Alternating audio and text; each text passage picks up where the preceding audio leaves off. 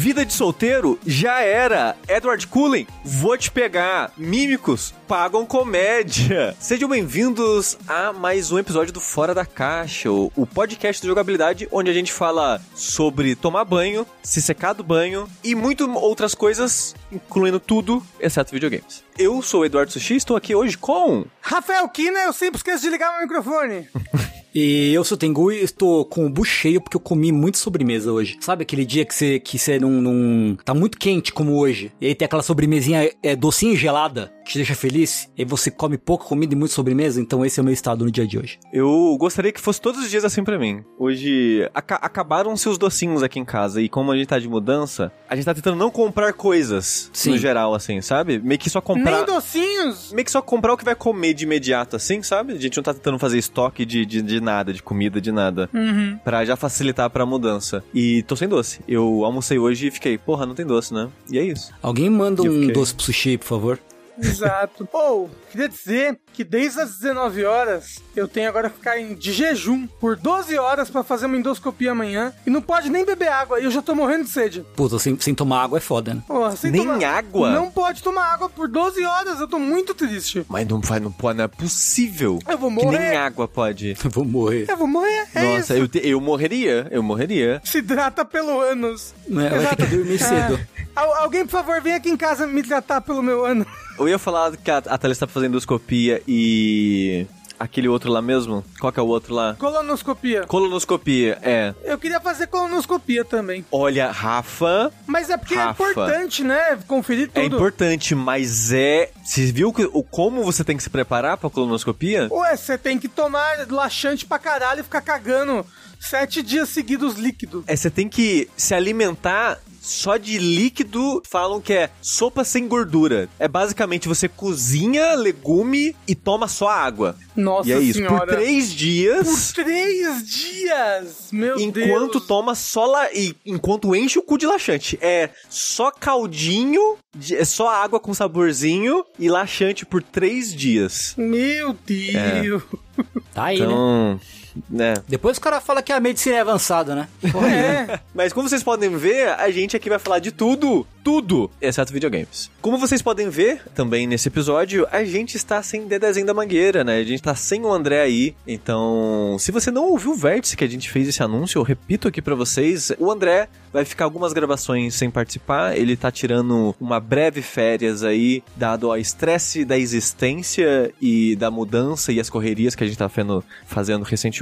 Então, por enquanto, eu estou aqui de, de host substituto, mas logo o Dedezinho volta. Mas enquanto isso, saiba você que o Jogabilidade e esse podcast só existe graças a pessoas como você. Pessoas aí que apoiam a gente através de sub na Twitch, do apoio no PicPay, no Padrim, no Patreon e todas as nossas campanhas aí de, de financiamento coletivo que a gente tem. Os subs na Twitch, né, também, que dá acesso, dentre outras coisas, ao, ao Discord, né? E- Exato, exato. E se você apoia a gente, você tem acesso aos nossos grupos especiais do Facebook e do Discord, onde você vai poder ouvir o nosso podcast exclusivo para os nossos apoiadores, o DLC Cedilha. que no último da licença Dila nós falamos sobre Big Brother Brasil. Exato. Com Melzinha e Clarice Campos. Isso, episódio especialíssimo aí.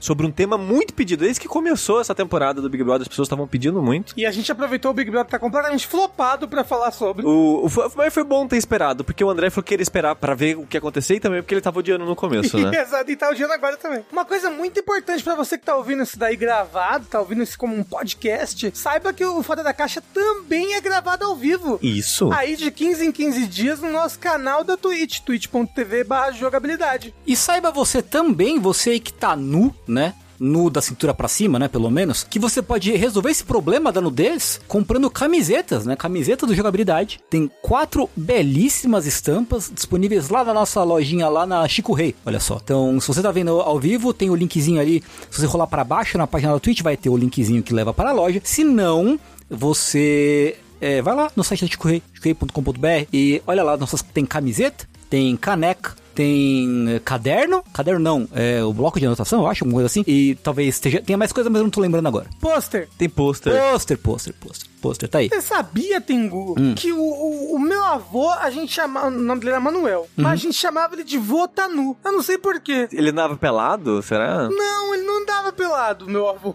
Mas mas Votanu, ah, o Votanu, o Votanu. Agora eu não sei por que a gente chamava meu avô de Votanu. Preciso descobrir esse grande mistério aí da minha vida. Também tô curioso agora pra saber. Ó, eu queria dizer que. Eu não sei se vocês tiveram essa fase. Eu, na minha, mas na minha. Infância. ah, na minha juventude, eu tinha uma fase pelada que eu não queria vestir roupa. Uhum. Fase pelada. Não, nunca tive. que, que, que segue até hoje. É. Mas que eu andava só de cueca. Tipo, até meus, sei lá, 15. 10 anos de idade, eu não sei. Eu só andava de cueca em casa. Foda-se. Eu também, na verdade. Essa fase continua até hoje? Talvez. Mas é, negócio de roupa aí não tá com nada. Não está com nada, mas quem está com tudo é o Fora da Caixa que vai começar. Alguém aqui. Quer começar? Vamos, va- va- va- vamos começar com um- o Turning Red? Pode ser, pode ser. Vambora, como diria o anime. aque- aquele anime lá que tem o, o jogo de futebol, sabe? Vambora! É o Inazuma Eleven. É o Inazuma Eleven que tem aquilo? É, mas é o Inazuma Eleven a segunda geração do Inazuma Eleven. Ah, ok, ok, ok. Ela não é tão boa quanto a primeira geração? Ah, o meu namorado gosta mais da primeira, mas é porque ele tem nostalgia com a primeira e na segunda ele já era mais adulto, né? Ele é um Jane Warner de Inazuma Isso, Eleven, ele o, é, Luca. ele é. Entendi. Que vergonha, hein, Luca? Meu Deus do céu.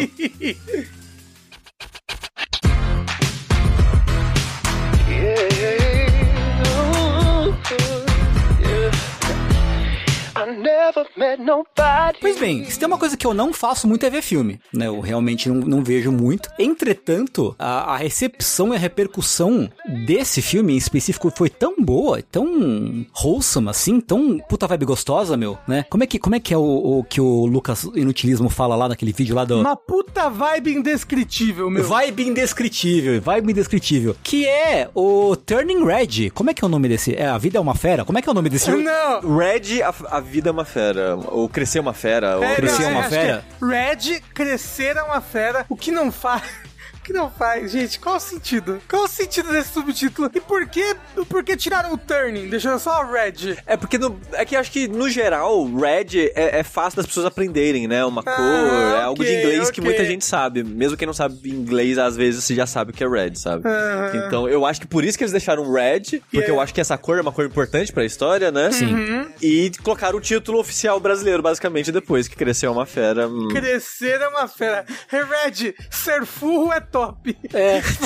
Cara, podia tão ser um título assim, sessão da tarde, tipo, sei lá, tô ficando vermelho. Tô Não. ficando vermelha, sei lá. Pô, Mas ser tão melhor. Crescer é uma fera é bem sessão da tarde. É, mas é meio bosta, eu acho, crescer uma fera, sinceramente. Eu acho, eu acho. Enfim, é, mas saiu, né, o, o filme de animação novo da Pixar, que eu assisti e não me arrependi de modo algum, assim. Olha só. Isso porque eu tenho preguiça de modo geral, né, de assistir. Assisti o Encanto, depois que a gente gravou o Fora da Caixa a respeito do Encanto, né, eu, eu assisti o filme, gostei, e depois, é, hoje, inclusive, no dia da gravação desse podcast, eu assisti o Crescer é uma Fera, que fala sobre o que, essencialmente? Ele é outro desses filmes de conflito generacional, assim como Encanto, que fala dessa menininha, a May, May May, né, que, aliás, puta que pariu, é todo mundo muito fofo nesse filme, velho. Sim.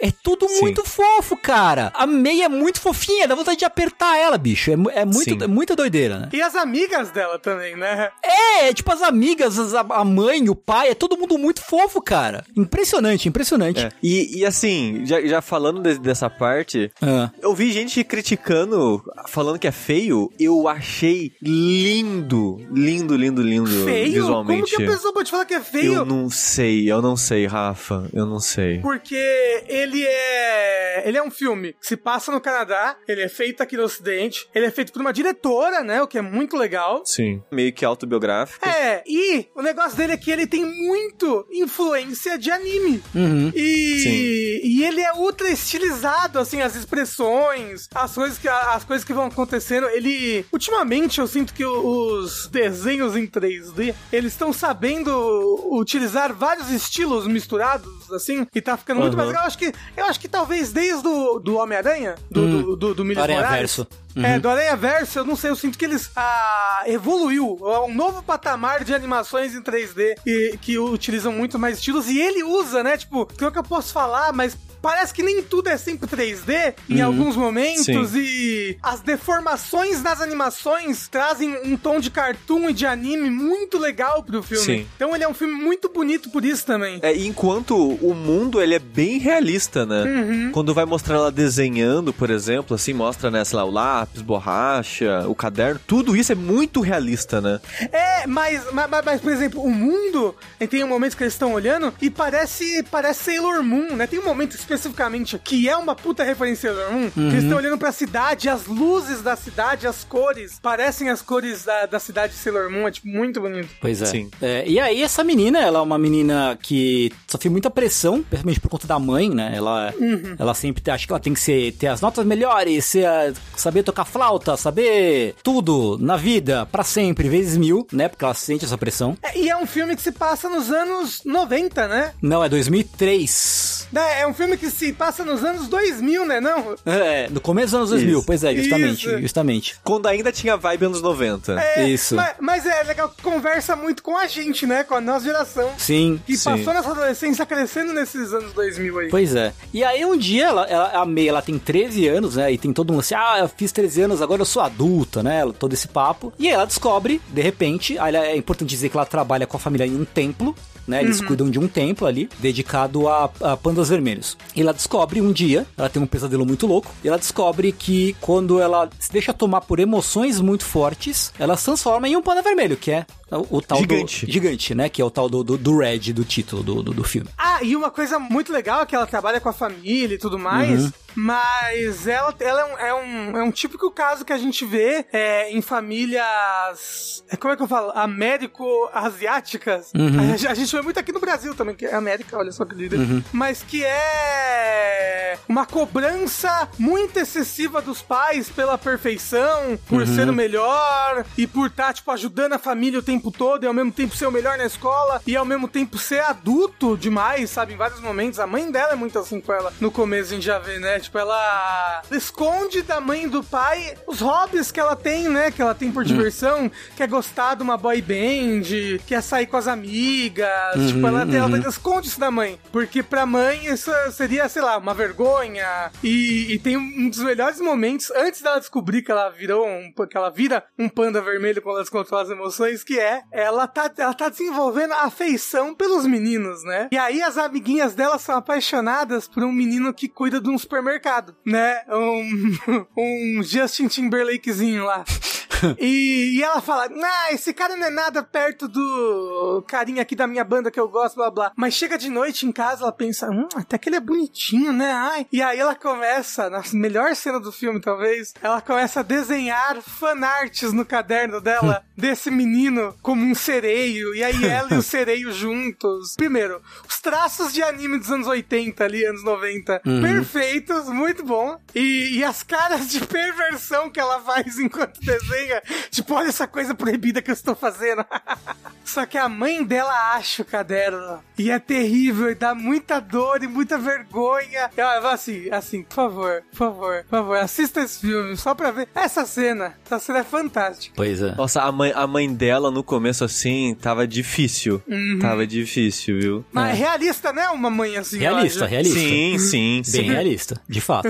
e aí, depois que ela vira o panda, pri- primeiro, né? Assim, se, se não fosse óbvio já, ó, óbvio o suficiente a metáfora, que o vermelho é uma metáfora visual pra menstruação, é, e, e- e, né, e a passagem da, do corpo da, da menina pra na adolescência e tal, né? É, primeiro a mãe dela acha que ela tá menstruando, né?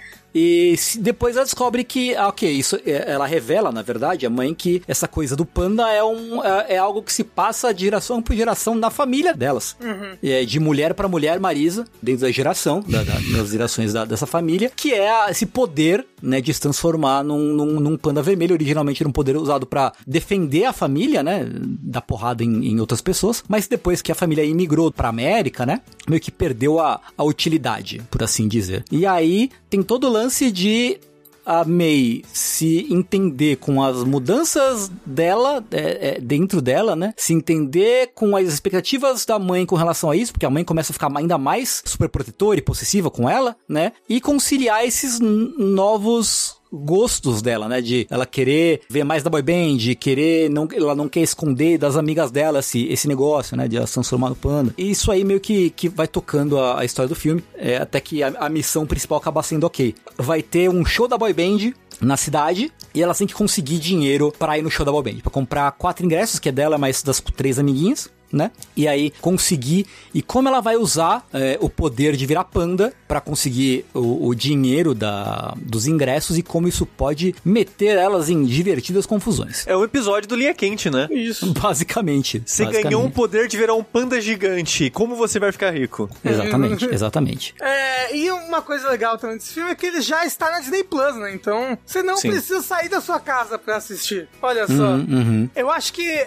além de esse filme ter uma história muito legal, uma lição, uma moral bacana e tudo mais, uma coisa, a coisa que eu mais gostei nele, acho que é, ele é muito divertido, ele é muito engraçado. Sim. Eu ri dele vários momentos, eu tava morrendo de rir, morrendo de vergonha, né? Ele tem um quê de, um quê de situações de vergonha ali, de adolescência, sabe? E de Olha como a gente é apaixonado por esses garotos que cantam. Ah! Uhum, uhum. É, é, é, muito bom, é muito, muito, muito engraçado. Cara, é, é, tipo, eu adorei, cara. Puta merda esse filme. Ele, ele, é muito divertido, sabe? Tipo, ele, ele trata de um, de um problema real, assim, mas de uma forma tão, tão inocente e, e positiva, e engraçada e divertida, sabe? Sim. Sim. Puta, eu gostei demais, demais, demais, demais dele, assim. Ainda mais assim, né? Porque, obviamente, eu não vim de uma, de uma família é, de descendência asiática, mas a Agnes sim. E ela, eu assisti junto com ela, né? E ela se enxergando em várias situações, apesar de, da, da Mei ser chinesa e a Agnes vir de uma família japonesa, tem, tem similaridades entre as, as formas de criação, né? Da, da, uhum. Das famílias e tal, né? Então ela também identificando várias, várias coisas da história do filme e tal. É, e eu me emocionei várias vezes, assim, cara. É muito. É, é muito. Assim, não chorei, mas quase diversas vezes, assim. O filme é muito. Toca muito, assim, é uma história muito, muito wholesome, né? Como, como eu tinha dito, assim. Sim. Uhum. E, e, é muito louco, né? Porque aí eu, eu trago o, o, o infame review do, de um, do cara lá que falou que não gostei do filme, como é que eu vou me identificar com um, uma criança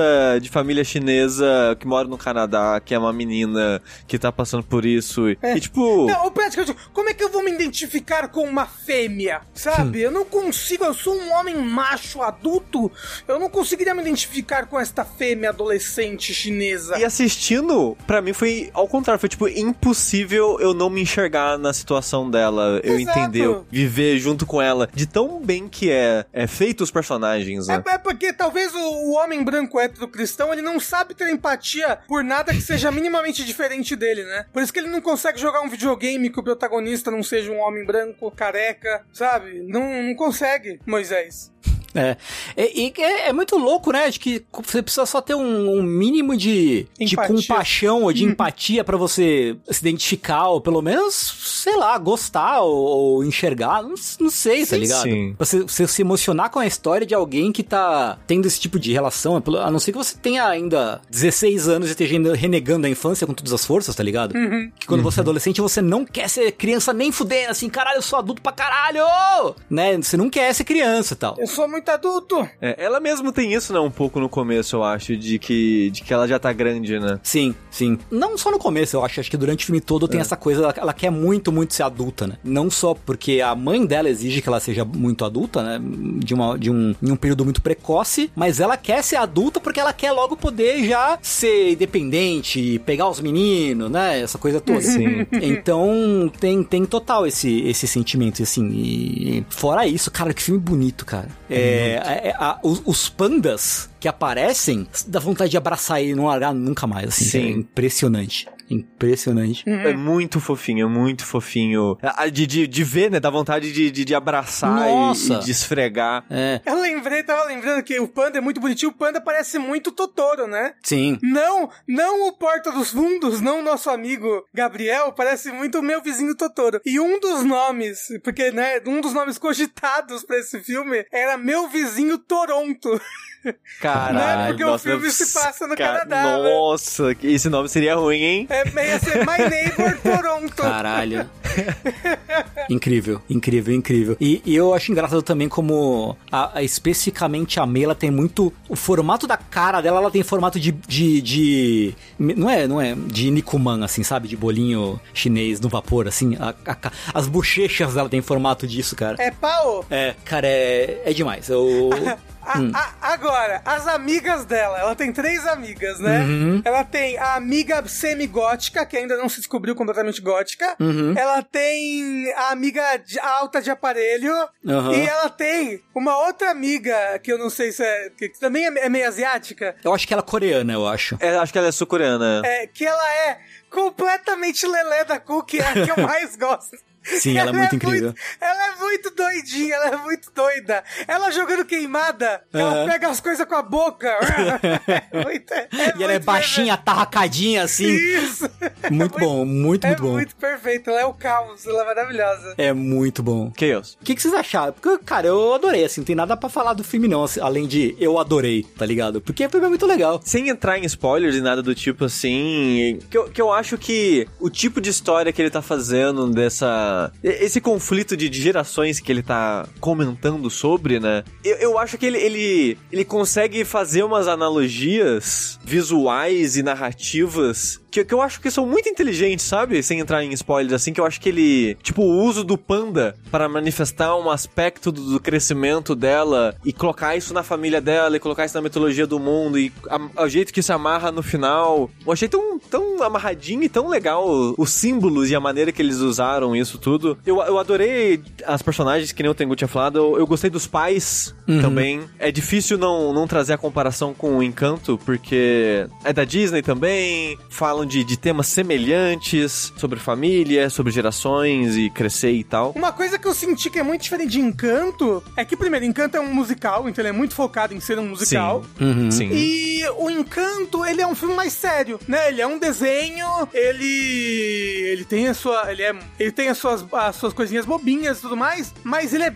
bem sério em várias coisas, né? Acho que até o, o, o jeito como ele aborda co- coisas do conflito geracional aí. E eu senti que o Turning Red é mais leve, como ele aborda isso. Sim. E, e no geral, ele, ele, ele é mais cartoon. Ele me, me lembra mais, assim, minha época de Cartoon Network, assim, sabe? É um- uma, uma coisa mais... Mais uma energia sempre no alto, sabe? O tempo todo, mesmo com os conflitos acontecendo. Sim, é. Mas eu acho que, pra mim, pra mim, o Turning Red, ele funciona melhor como esse tipo de história, sabe? Eu- ele, ele me vende melhor a situação que, que a, a personagem tá passando, ele me vende melhor o lado da família de uma maneira mais interessante, na minha opinião. Ele é um gênero diferente, né? Ele é basicamente mais um filme mais comédia-aventura, digamos assim, do que um, um- um musical sério que tem momentos engraçados. Mas eu acho que ele conta melhor o tipo de história que ele tá querendo contar, assim. Porque eu não gostei muito de Encanto, que eu, na época que a gente falou sobre a Absurdo! caixa, eu não tinha falado, eu não tinha falado dele ainda. Mas eu não gostei muito de Encanto. Eu detestei o, a revelação lá da avó. Eu, tipo, beleza, sofreu o show, não justificou nada que você fez. Bola pra frente, vamos seguir a vida. Você ainda é uma vilã. Exato, né? E aqui eu acho que eu entendo melhor, sabe? Aqui ele fei- me, me vendeu melhor a, a família e a lógica que a família tava passando e, e me fez mais sentido a, a quebra e é, da- das gerações, dos ciclos, digamos assim. É, então, pra mim, como estrutura, ele funcionou melhor. É que eu, eu acho que o Turning Red ele é mais contemporâneo, né? Tipo, a, a história que ele tá contando e essa quebra geracional são coisas. conversa mais com uma época moderna. Tipo, a quebra geracional ali do encanto, ela é mais atemporal, sabe? Ela. E, e outra, ela tem. Ela, ela especificamente ali o porquê das coisas que aconteceram é uma coisa até mais que cultural e uma coisa mais até Sim. é, da parte da história da Colômbia. Mas pra mim, especificamente, eu go- gostei muito do Turn Red, pra mim é um filme 10, assim. Só que se eu tivesse que escolher numa situação de vida ou morte, eu escolheria Encanto. Acho que Encanto fala mais comigo e eu gosto da maneira como ele aborda os assuntos. Eu quero chorar já na segunda música do filme, o que é absurdo. É, Ah, ó. mas assim, que, ó, se eu quiser chorar, Encanto. Se eu quiser sorrir, red. Entendeu? Às, É. vezes, é, às Ó. vezes é tipo a, a maconha e o chá, né? Fuma aqui, É, toma isso. um chá. Fuma aqui, toma um chá. É engraçado que o encanto, pra mim, ele não me tocou emocionalmente, mas, ne- mas o Red, eu, no final, eu tava bem emocionado. Pois é. mas, é. Pois é. Mas Pois é é. excelente, é excelente. Os dois, eu gosto. eu- É. O encanto, ele tem músicas legais. E é bonito. Um pouco de droga, um, um pouco de salada. É, um, um, um pouco de furro, um, um pouco de bal. Ah, falando em bal, Queria muito comer. o Rafa comentou no começo, né, que a diretora, é, sobre a diretora do filme, ela é a mesma diretora daquele curta bal, né? Uhum. Que Não sei se vocês lembram. De chorar também. Sim, né? Um sim. filme muito, aque- é- muito bom aquele é de curta. chorar. É, é- aquele é mais de chorar e também é sobre isso, né? O tema, a temática é bem parecida também. É, é uma temática de relação maternal, né? Isso, mas, mas não é de conflito de É, geração. eu acho que o Bal é mais sobre o ninho vazio, né? Isso, isso. Tipo, o filho crescendo e indo embora e a mãe ficando sozinha. É muito bom, muito bom. É muito Bal. Ei! O Duas Caras falou no chat que ele não tem visto o filme da Disney Pixar desde Divertidamente, acha que tem ficado muito formulaico. Eu não assisto tudo que sai, mas eu não acho que, se, se tá numa fórmula desde então, eu acho que o Red não tá nessa mesma fórmula, sabe? Eu pelo menos não senti, não. E eu acho que não, hein, o Duas Caras. O, Ah. o Luca é muito bom, eu reassisti esses dias. É maravilhoso, eu am- am- amei o Encanto, eu amei o Red. Eu, eu sinto que ele deu uma, uma, umas caídas em uns tempos aí. Tipo, muita gente não gostou de Soul, muita gente não gostou daquele Dois Irmãos lá, o Onward. Sim, sim. Mas. Mas, Mas tipo, ele meio que foi, mas meio que foi- os dois foram mais criticados mesmo, né? Do- dos, dos últimos, assim, que saíram. É, mas, tipo, como eu falei, acho que o Luca é excelente. Esses dois últimos aí, Encanto e Red, estão excelentes. Então, tipo, eu sinto que não. Eu sinto que, que, que não tá formulaico, que deu uma caída e agora a gente tá numa fase maravilhosa da Disney novamente. É. Eu, eu confesso que ver o, o Turning Red me deu vontade de ver Luca. Ah, Luca é muito bonitinho, ele é muito fofinho. Que eu não vi vi recentemente. ainda. E assim, tal como o Turning Red é nas entrelinhas ali, sobre menstruação, puberdade, né, e tudo mais, o Luca é sobre ser gay. E sobre a aceitação da- dos seus pais, das outras pessoas, sobre você ser gay. É, é muito legal. Eu gosto muito de Luca, é muito bonitinho, muito fofinho. Quero ver, quero ver. Eu, eu, eu tenho muita vontade de chorar em várias cenas de Luca também.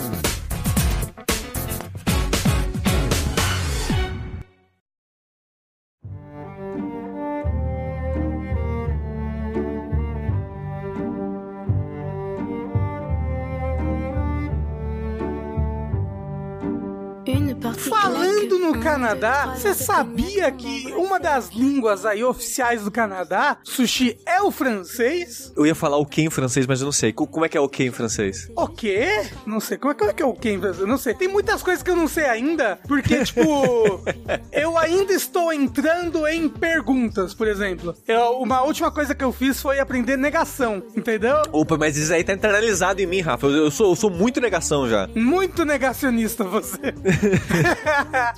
Mas olha só, pessoas no meu coração. Eu estou aprendendo francês. O quê? Em quê? francês? Por que em francês, né? Por quê? Tem um ouvinte nosso que é professor de francês e ele dá aulas particulares de francês, né?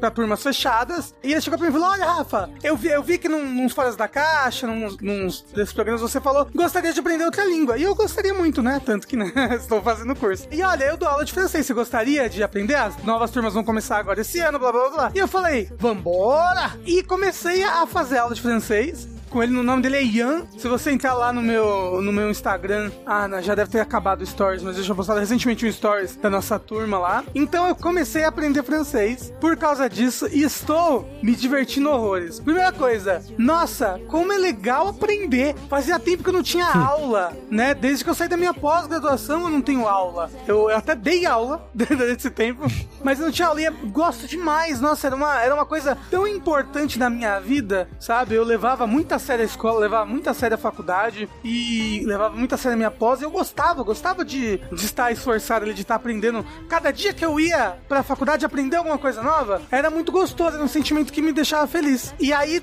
te- tendo aula agora de novo, eu tô tendo uma aula por semana, eu tô repegando, né? Esse sentimento, assim, repegando. Em português, deve existir isso daí.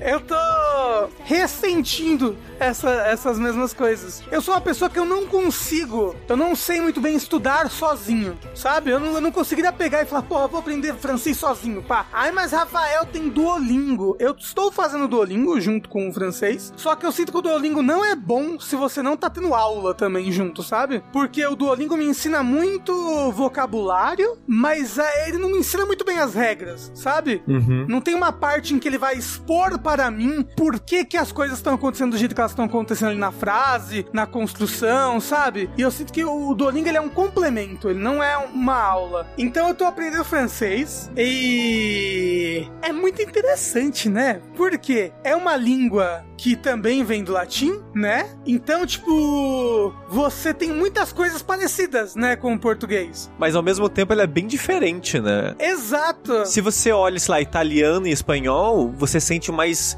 semelhança com o português do que o francês, né? Uhum. Até tem uma história de que isso foi de propósito, né? Sim, é. Eu tenho que te mandar esse vídeo. Eu falei que ia mandar, mas não mandei. Mas é. Só entendendo pras pessoas, é que eu cheguei a ver algum vídeo sobre isso, de. Porque eu tenho muita curiosidade sobre etimologia e evolução de línguas, esse tipo de coisa, que eu acho uma coisa curiosa. Entender como a gente se comunica e, e por quê e pra onde. E parece que há milênios, sei lá quantos tempo atrás, eu não lembro mais, é, na França eles meio que estavam tentando divergir propositalmente de outros idiomas latinos, assim. E, e aí tem muita coisa que, que ele soa, soa diferente meio que de propósito. É, não, e tem coisas assim que parece que é o contrário de propósito. Por exemplo, o acento nosso que a gente usa pro som agudo, sabe? Tipo, é. Me fala uma, uma palavra. Vo- Você que é formado em letras, o, o Tengu. Várzea. Várzea tem, tem acento agudo? Tem acento agundroá. Ok, então várzea em francês seria é, várzea, porque o acento agudo, esse tracinho assim,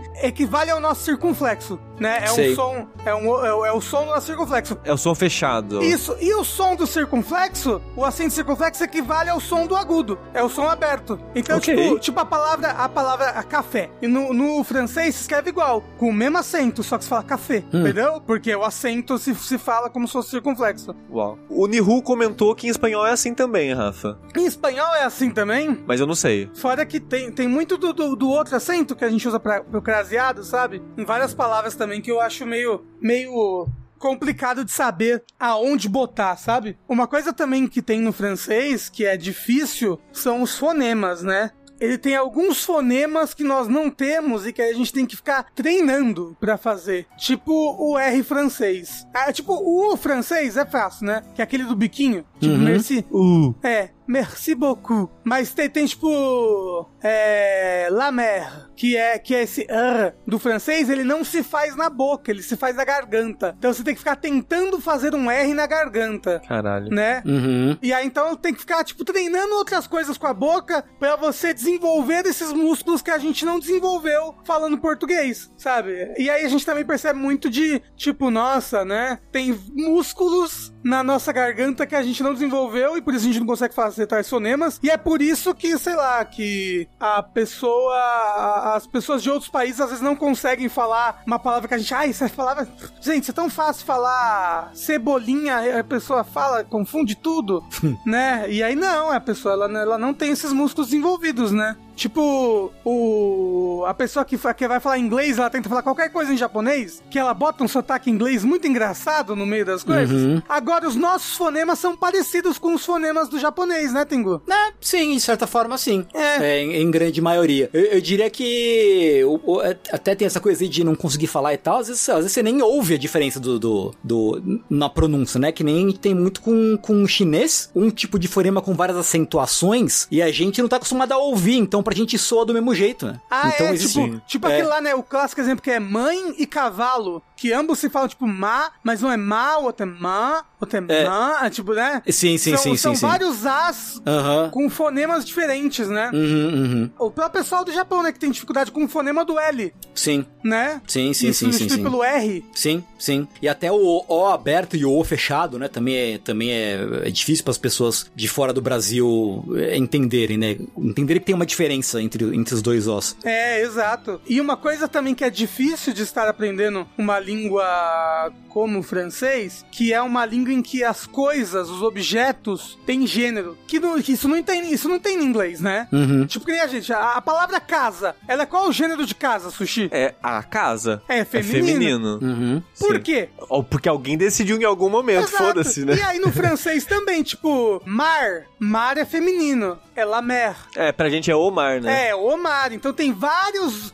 Vários que não são o mesmo gênero. Você tem que meio que, que saber, né? Você tem que. é, e aí é questão de prática. Porque alguns você consegue descobrir, porque normalmente palavras em feminina terminam com E, né? No final, no francês, mas vários não dá pra saber. E aí você, você vai sabendo só. só decorando mesmo. Sim. E, e você pode ver, tipo, um- alguém, alguém francês, ou até mesmo. É, acho que o francês tem muito isso, né? Um francês que aprende a falar português, ele acaba muito falando o gênero trocado das coisas, né? Aqui em português. Justamente porque talvez o francês seja no gênero que ele tá falando, sabe? Sim. Tipo, se eu não me engano, não é lá, é a cigarro, não é o cigarro. Uhum. É le cigarret. Por que, que você decidiu estudar francês especificamente? Ah, foi muito pela oportunidade, Uhum. né? Que esse que o, o Ian me apresentou. Tipo, olha, vai começar a turma agora, Pans. Vamos fazer. Eu falei, pô, é isso aí, 2022 é nóis.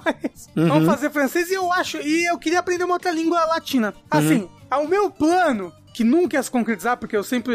Os planos estão sempre no futuro e o futuro nunca chega. Era tipo, eu gostaria muito de fazer espanhol e depois italiano. Espanhol, porque eu acho uma língua muito importante de se aprender. Né? A gente mora na América Latina, todos os nossos vizinhos falam espanhol. Acho importante aprender a falar espanhol. O mundo fala muito espanhol também. E o italiano, porque eu gostaria muito de visitar. Um dia a Itália eu gostaria de aprender. E, e aí eu comecei a aprender, a aprender francês mais pela, pela oportunidade, mas também porque eu acho francês muito bonito. É muito bonito, né? A pessoa, quando ela fala francês. Eu, eu queria achar. Queria achar a primeira.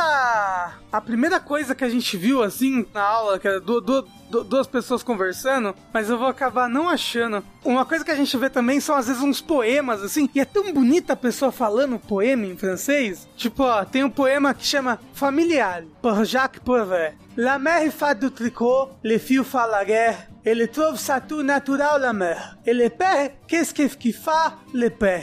Il fait des affaires. Olha co- como é bonito, como é gostoso. É gostoso de falar, sabe? É, é, é sexy, Ele é sabe? sonoro, ele é sonoro. ele é, ele é cantado, parece, né? Uh, falou o que da minha... Ó, eu falei de mãe, ó. É la mère faz do tricot. La mère fait do tricot. É a mãe faz o tricot. Les filles font la guerre. Os filhos fazem a guerra. Ele trouve ça tout naturel, la mère. Tipo, que eles acham isso tudo natural. É, é, ela, ela acha isso tudo muito natural, a mãe. É um poema de 1946, pós-segunda guerra mundial, fala muito sobre, tipo, o poema é sobre a mãe faz o tricô, o pai, o les affaires, que são, tipo, os negócios, e o filho, a guerra. A mãe o tricô, o pai, os, os negócios, e o filho, a guerra. Aí o filho, o filho morre. Isso é tudo muito natural. O pai continua fazendo isso, a mãe continua fazendo aquilo. É um poema meio melancólico, mas ele, é- ele, é- ele é bem bonitinho, né? Tipo, La vie avec la cimetière, né? E uma coisa que, que eu gosto também de estar aprendendo uma nova língua é que, além de todos os dias eu estar fazendo Duolingo, eu tenho, tenho devoir, que é a lição de casa, né? Que fica fazendo. E aí eu estou aprendendo a conjugar as coisas. E todos os dias eu tento conjugar uns verbos assim pra, pra ficar na minha cabeça. Tem os verbos mais importantes assim de se conjugar, que é tipo quando a gente vai aprender inglês, a gente sempre conjuga o verbo to be, né? Uhum. E aí também tem o verbo ser no, no francês. E pra variar, tal qual o, o verbo to be no inglês, o verbo ser é um verbo irregular, né? Ou seja, ele não segue a mesma regra de vários outros verbos, né? Então, tipo, que é o le verbe être. Que, vai, vamos falar um outro verbo. O Tengu, fala alguma coisa aí. Fumar. Posso conjugar o verbo fumar? Pode? Claro. Gosto, Tengu, fala alguma coisa. Eu vou falar fumar. Eu tô tentando trazer o Tengu aqui pra, pra fumar junto comigo. Bom. É, ó, que é o, o verbo fumer. Fumer. Não, é o le verbe fumer. Aí é, je, é, je fume, tu fume, il fume. Nous fumons, vous fumez, il fume. Tá vendo? Teve essa mesma estruturinha. O verbo être, ele não tem essa estrutura. É primeiro, que o nome do verbo é être. A primeira coisa é je suis. Já não tem a palavra être no meio, né? É je suis, tu es, il est, nous sommes, vous êtes, ils sont. E ó, diferente. E aí, você tem. eu- todos os dias eu fico falando esses verbos que são irregulares. Pra tentar lembrar, fico andando pela casa falando eles um pouquinho. Tipo o verbo avoir, que é j'ai, tu as, il a, nous avons, vous avez, ils ont. E aí, fica andando pela casa falando e é, e é uma, uma, uma rotina divertida que eu gosto de ter. Agora o que eu ando mais fazendo é o verbo ler. Você não acha estranho falar sozinho, não? Assim, andando? Não, é porque é, é bom pra. Primeiro, a pessoa, a pessoa que nem eu, que vive muito sozinho, eu falo, eu falo muito sozinho. No geral, assim. Ah, Eu- É porque é, é porque é que se eu tô. Eu não tô falando que tá errado, que é estranho nem nada, é que só que eu tenho meio que um bloqueio de ficar falando sozinho, sabe? É, cê não, eu. Então, tipo, é, pra mim eu teria que. Eu teria. Seria muito difícil eu, sei lá, sair andando e falando assim, sabe? Então, eu sou eu sou o oposto disso. Eu falo muito sozinho. Eu penso alto, né? Porque Uhum. Quando você tá pensando, você tá falando sozinho, no final das contas, né? só, é, só que aí eu penso alto. Então, tipo, nossa, direto eu tô jogando videogame, eu fico três horas falando sozinho jogando videogame. Então, a pessoa convive comigo na minha casa, ela tem que saber isso. Eu sou meio biruta nesse sentido, né? De ficar inventando diálogo, falando sozinho o tempo todo. É. E aí agora eu uso isso pra ficar treinando as coisas. Rafa, você já começou a aprender os numerais, contar em francês e tal? Não. Ainda não? Não, eu sei Eu sei que- que a contagem lá é diferente, né? Nossa, é então. Eu sei algumas coisas. Eu sei, tipo, de 1 a 10, mais ou menos. 1, 2, 3, 4, 5, 6, por aí. Mas, tipo, chega a partir de um certo número, começa a virar conta. Sim. Você não fala. Você não fala 80, você fala 50, 20, 10. Um negócio assim. É, eu não cheguei ainda.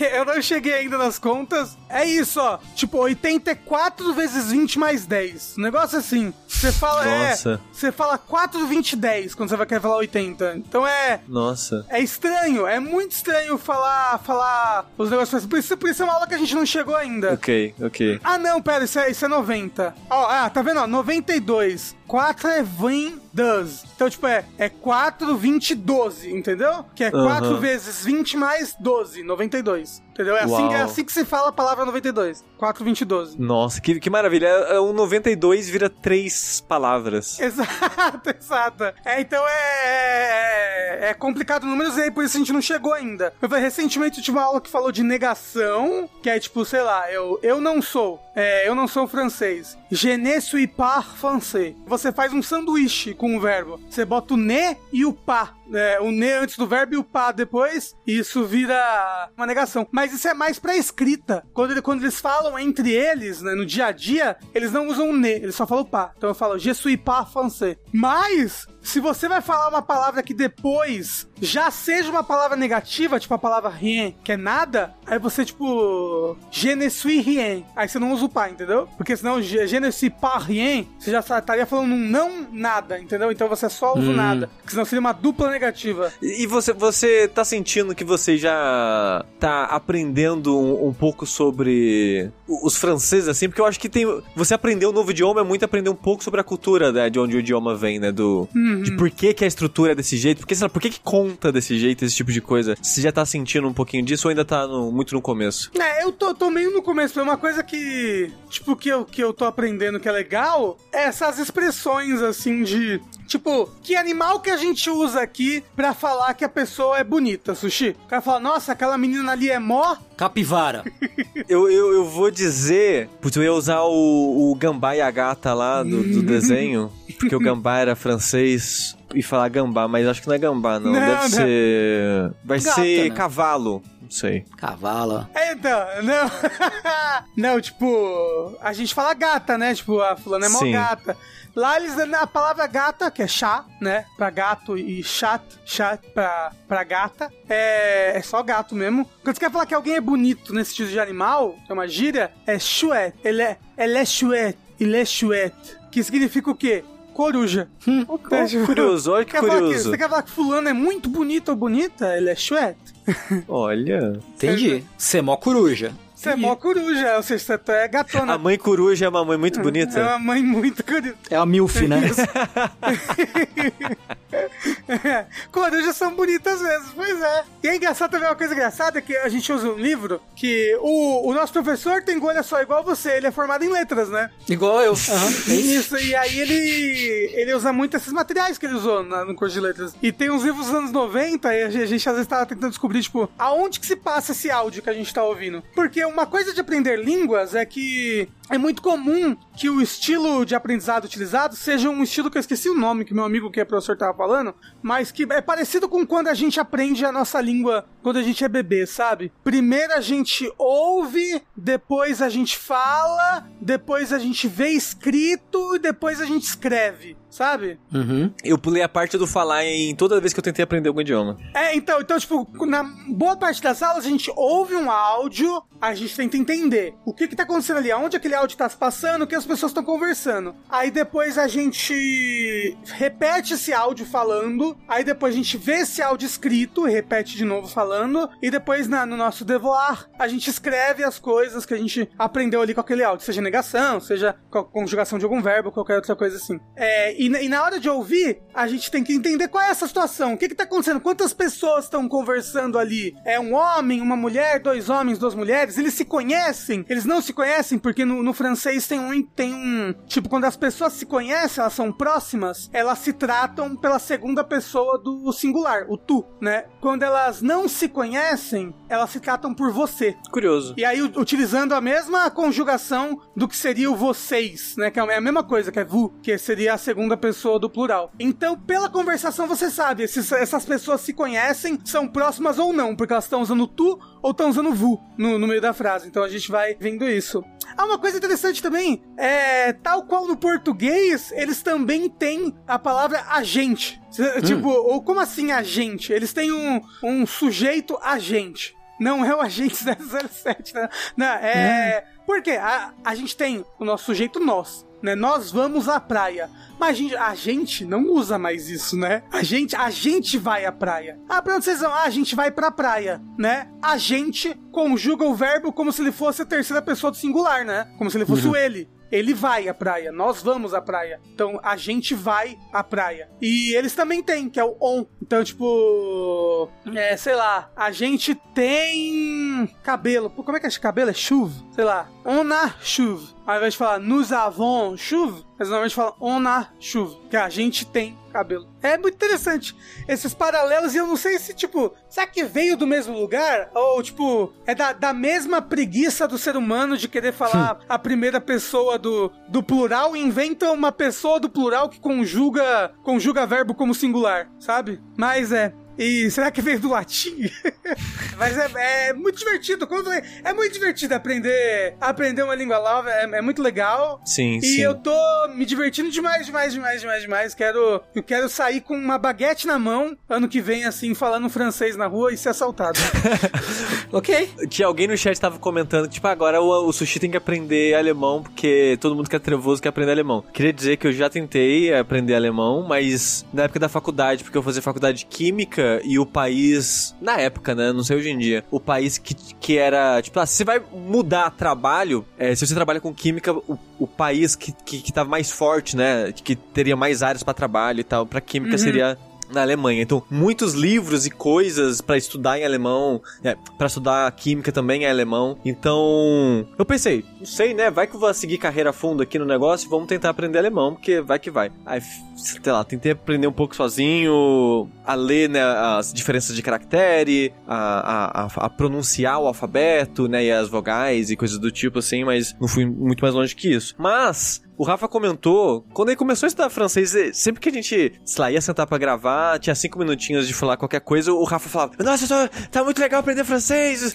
ah, francês, ah, que, que bom voltar a estudar, eu amo estudar. Eu, eu gostaria de poder seguir o resto da minha vida sem voltar a estudar nada acadêmico de nível de faculdade, assim, de carreira e na- nada do tipo. Mas eu gostaria de aprender mais idiomas ao longo da minha vida, assim. Porque aprender. Eu, eu acho que aprender idioma especificamente eu acho muito divertido. Uhum. Porque, que nem eu tava comentando, que, tipo, eu acho que você aprendeu o idioma, que nem você tava falando, nossa, que curioso, né? Tem, tem esse aspecto igual o agente, tem, ah, o, a, pra fazer negação, tem essa peculiaridade na frase. Eu gosto muito de descobrir e aprender isso, sabe? De ver como que as lógicas dos outros idiomas e aprender um pouco sobre a cultura daquele, daquele lugar e aquelas pessoas. É, através um pouco disso também. Esse aspecto eu acho muito, muito interessante mesmo e gostaria de aprender. E tem muitos, sei lá, eu queria aprender japonês, queria aprender chinês, queria aprender o alemão mesmo ainda, mas é, é- dá trabalho, né? É, tipo, por exemplo, como é que fala batom em francês? Bouton. Não, rouge, que é vermelho, né? É vermelho. Sim. Mas se eu quero falar que é um batom é, amarelo, eu vou falar um rouge jaune, entendeu? Eu vou falar que é um vermelho amarelo. Mas por quê? Porque é como se fosse um diminutivo. Porque antes é, o batom é rouge à lèvre, que é tipo o vermelho nos lábios, vermelho aos lábios, um negócio assim. Então, tipo, batom é vermelho dos lábios, aí só que virou só rouge. É que- Brinco, brinco, brinco, brinco. É tipo, ondulé é bom. Que é tipo, redondo, re- redondo na orelha. O re- Ah, o redondo na orelha, os redondos da orelha. É tipo. é, não, não, pera. é, não, é bouclé de orelha. Isso. Bouclé de orelha. O ondulé de bom era a menina que tinha cabelo ondulado. É bouclé. Bouclé que é uma coisa redonda. Do orelha. Então, o redondo da orelha, não importa o formato do, do, do brinco. O redondo da orelha é um brinco. Ok. E uma coisa interessante que eu aprendi, Sushi, também, é que a gente fala Leninja errado. Nossa vida toda. Porque lê é a ninja, pelo que você falou. não, não, não. Porque o. Você não- mas você falou que lê é pra feminino, não foi? Não, então. hum, Não. Pra, pra palavra lê tem e lá, entendeu? Então, se fosse, sei lá, uma ninja masculina, uma ninja você é, lê- é ninja e lá ninja, entendeu? Ou ninja Ah. ninja. O negócio é que o plural não tem feminino nem masculino, é só L-E-S. Só que você não fala esse S, e se fala lê. Porque o, o singular se fala, tipo, lã, entendeu? Então não, não é lê ninja, é lã ninja. Mas o lê ninja, o, e eu ia fazer essa pergunta, mas já colocaram no chat. Mas lê ninja não era pra ser espanhol? Não, não, porque na época tinha o meme de que tudo era ler alguma coisa. Lembra? Era tudo era ler alguma coisa como se fosse espanhol. Mas é por causa do francês, é, isso? como se fosse francês, tipo, oh, vou usar le celular, entendeu? As pessoas ficavam, Ah. ficavam zoando isso. Pegava qualquer coisa e botava le antes e fingia que essa coisa era francesa. Botava um bigodinho, uma baguete, entendeu? Leu, não- ah, lembra? Leu quando vou pra praia. É que aí no caso, no caso do ninja é que só, só tá vindo um, mas tem vários, né? Eles estão escondidos só porque eles são ninjas. Uhum, Tem, tem que levar isso em exato. consideração. O que eu ia falar é que é muito interessante que o, esse negócio do, do, do batom, né? Que é o vermelho da boca. Isso. E, o, e a palavra pra batom em japonês segue a mesma, a mesma lógica. Ah. Que é kuchibeni, que é o vermelho da, da boca também, a mesma coisa. Kuchi é boca, Ah. beni é de é, um tom de vermelho. Ah, Olha aí. Kutibeni. É. Curioso. É interessante. E, e olha que a palavra batom parece muito uma palavra francesa, né? É- é- Batom. É, deve vir, deve vir de bastão o batom, na verdade. É. Sim. Talvez. Provavelmente, provavelmente. Que é um bastãozinho, né? É. É. Uma coisa que eu também fiquei é, surpresa é quantas palavras em inglês vêm do francês. Assim, é muita palavra em inglês que vem do francês. Tipo a palavra cousin, que é né, prima. Em francês é cousine, que é parecido com a palavra co- cozinha, mas é um outro. Sei lá, um é cousine e o outro é cousine, sabe? São dois fonemas bem parecidos. Uhum. Mas tipo, tem várias palavras que, tipo, a gente. É, o professor fala, tipo, chuta que palavra é essa? A gente, sei lá, é a palavra tal, ele é. Aí, nossa, porque é igual ao inglês, ele é. Entendeu? O, e a palavra cu, que é de golpe, é se fala cu mesmo, viu, gente? Cu. cu, com o nosso U que a gente usa no Sim. cu. Cu. É, é. O coup d'etat é cu. Cu. Cu de tá. Só que quando a gente vai jogar o jogo de, de carta lá, o cu, a gente não pode falar cu, porque senão as pessoas vão ficar, ah, ah, ah, cu. Tem que falar culp errado, só pra pessoa saber que não tá falando cu, tá É. falando culp. É. Se o sushi me chama pra casa dele pra jogar cu, eu chego lá com outras intenções. É. Por isso ele tem. É, eles, eles, é, eu chego com armas, né, em mãos, que é pra assim, derrubar o Estado brasileiro. Exato. Mas eu acho que isso do, do inglês tem muita coisa de francês, é da relação França-Inglaterra, né? Exato, exato. Mas aí, ó, tá vendo? Aprender idioma, Rafa, é muito legal. Essa é a grande moral, né, disso daí. Aprender idiomas é muito legal, aprenda um idioma você também. Sim. É, o Agnes estudou francês por um tempo, né? Porque ela trabalhava na Gameloft, que era uma empresa Ah. que é da Ubisoft, tinha um pessoal que era, que era É do francês irmão, lá né, e do, tal. do né? Guille- Guillemot. É. E aí a- ela fez um pouco de francês. E aí eu enchi o saco dela. Porque tinha um site de baixar ROMs muito famoso francês, né? Antigamente. Eu nem sei se ele existe ainda. E eu não lembro o nome dele, pra falar agora. Era Le Coup. Le Coup. Por isso Não, é o porque- saco dela. É porque a palavra. Você aprendeu já como, como que é a palavra download em francês, Rafa? Não, como é que é? É tipo é, é descarregar, que nem o Telecharger. telecharger. É. E aí a gente escreve telecharger. E eu ficava falando telecharger. Era o telecharger. Mas não, não é telecharger. Telecharge é ótimo. Telecharger. Telecharger. Uau, te telecharger deve ser o nome de um jogo. Então, tá aí, né? Pois é, É. justamente. Telecharger. Telecharger. Queria aqui fazer uma intimação, Clarice, venha fazer francês comigo, tá muito legal. Eu chamei um amigo meu, ele tá fazendo a mesma sala que eu, inclusive, é, o Alessandro, um beijo, Alessandro, que nunca veio ouvir isso daqui, mas muito legal. Também chamem seus amigos pra fazer línguas com vocês. É o, é o Lessandro. é, é, Alessandro.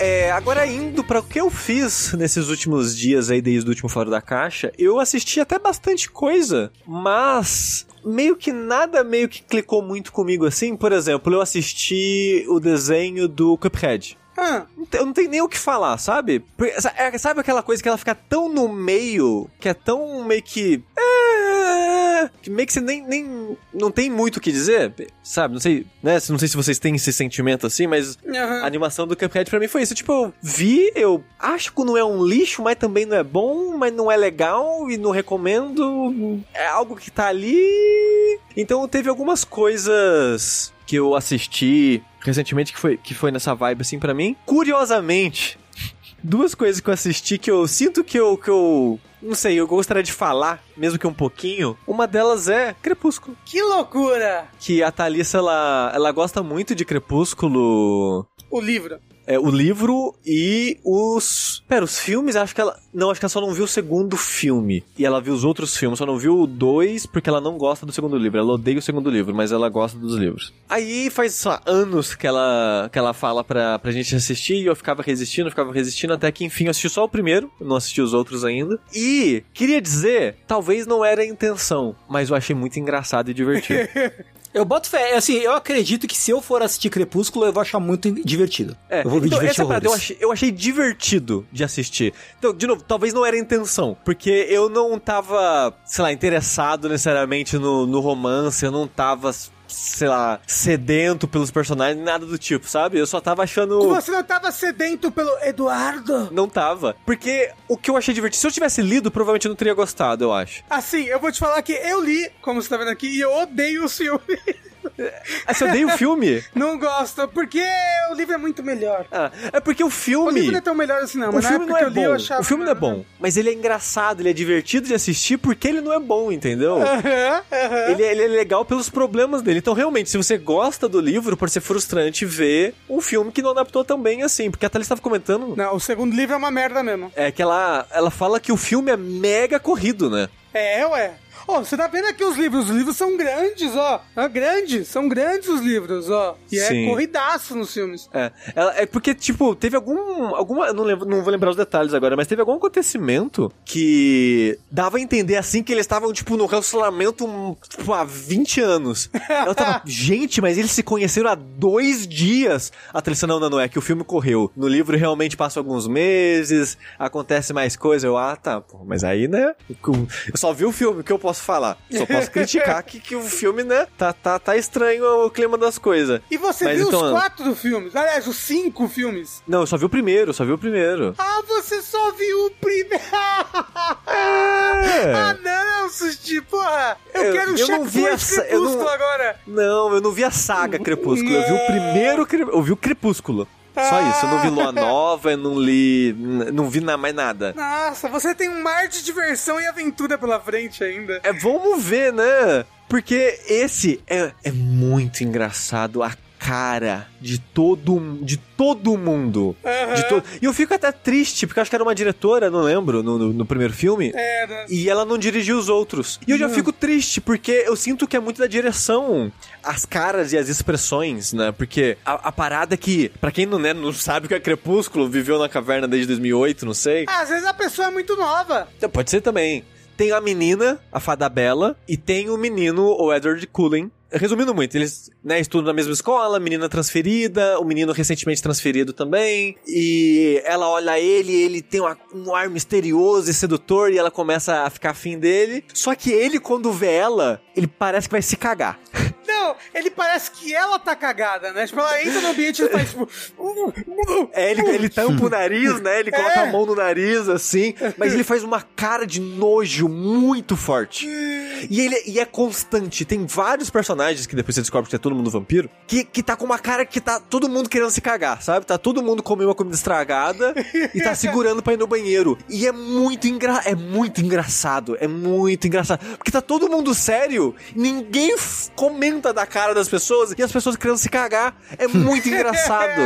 Mas esse desconforto, porque eles são vampiros e a, e a Bela. É Bela mesmo, né? O nome da personagem? Bela. né? É, é. É, É. Bela E a. Bela tem um cheiro diferente, porque tarará. O sangue dela é, tipo, muito gostoso, entendeu? É. É tipo, nós, no- no- nossa gatinha, esse seu sangue tá tão gostoso. Eu não sei, eu não sei como é que tu fala.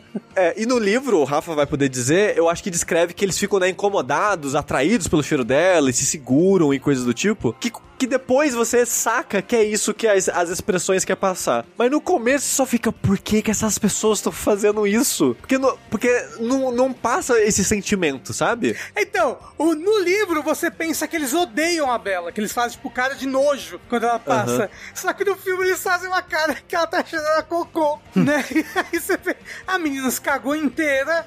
Né, entrou na escola fedendo a merda, e aí todo mundo, quando ela passa, faz. "Ah, ah, E eu, ah". eu amo, eu amo, eu amo as expressões dos vampiros. Porque todos têm essa cara, todos, e é muito, é muito divertido. Eu já tinha visto entrevista, um compilado de entrevistas, né, do... Qual que é o nome do ator mesmo, do Edward Cullen? É o novo Batman, O novo Batman, exato. É, qual que é o nome do ator? Robert Pattinson. Robert Pattinson, obrigado. Eu já tinha visto um compilado de entrevistas com ele que parece que ele odeia os, os filmes.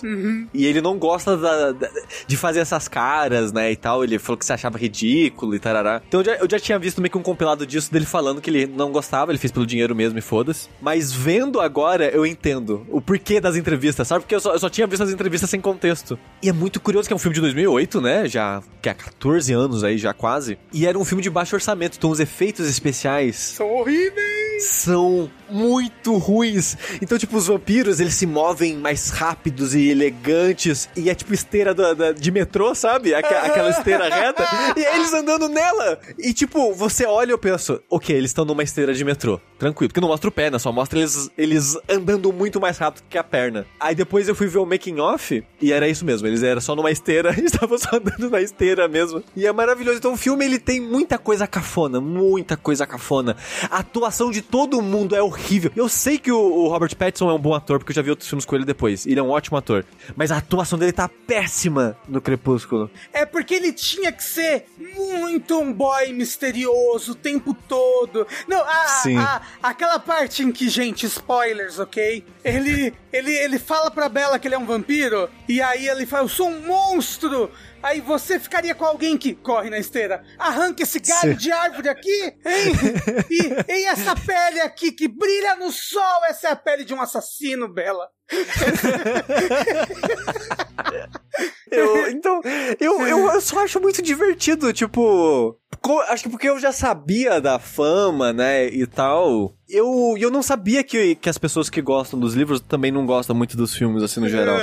Então, eu, eu só fui e eu me diverti. Tipo, eu não, eu não levei a sério o, o romance deles e coisa do tipo. Então, tipo, eu gostei da experiência não pelo motivo que as pessoas queriam.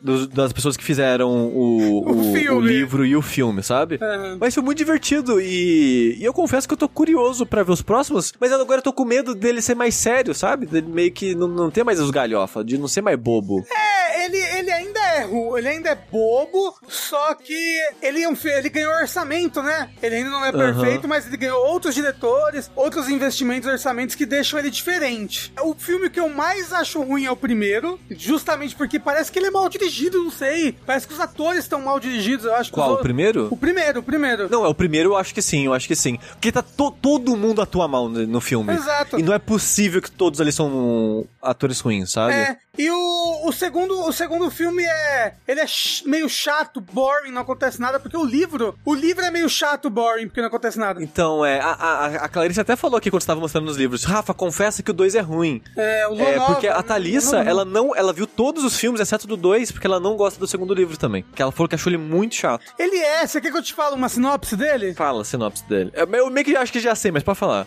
A sinopse é: o Edward Perry fala, meu Deus, eu sou um perigo na vida dessa menina. Apesar de ser minha namorada, a gente se amar, é, eu sou um perigo, eu vou embora. Ele vai embora e aí ela tem depressão por 90% do livro. É isso. E aí 90% do livro é ela tendo deprimida no quarto dela, chorando. É isso. Ok. Ah, mentira. Aí ela, aí ela começa a, a sair com o Jacob, blá blá blá, e começa a sair um pouco da depressão por causa do Jacob. Mas Cara, sempre. o Jacob, o Jacob nesse filme é muito engraçado, porque eu sei que depois ele fica, né, o cabelo curtinho, saradaço. E os Isso. quatro. Mas é muito, muito engraçado ver ele no primeiro livro, meio que jovenzinho, sem estar saradaço, com cabelão ainda. É bem engraçado. Gato pegou a tiara. O gato pegou. Isso é tipo um. É isso, é uma um mensagem. código- É co- isso, é mensagem cifrada de, da SWAT, tipo, o gato pegou a tiara. Uma tiara que eu comprei na, em 2020, no meio da pandemia, falei: vou usar essa tiara porque meu cabelo está muito grande. Ficou uma merda. ah, eu era, eu era team, team, team Jacob, gente, porque eu achava o Jacob muito mais gostoso do que o Edward. Eu prefiro o Robert Pattinson. Mas, mas você já viu como ele fica gostoso, o o Eu Jacob? não, eu, não, eu não acho muito bonito o homem sarado, assim, sabe? Eu acho. Por favor, homens sarados, entre em contato. Eu, eu acho que eu prefiro o homem mais magro ou barrigudinho, assim mesmo, normal.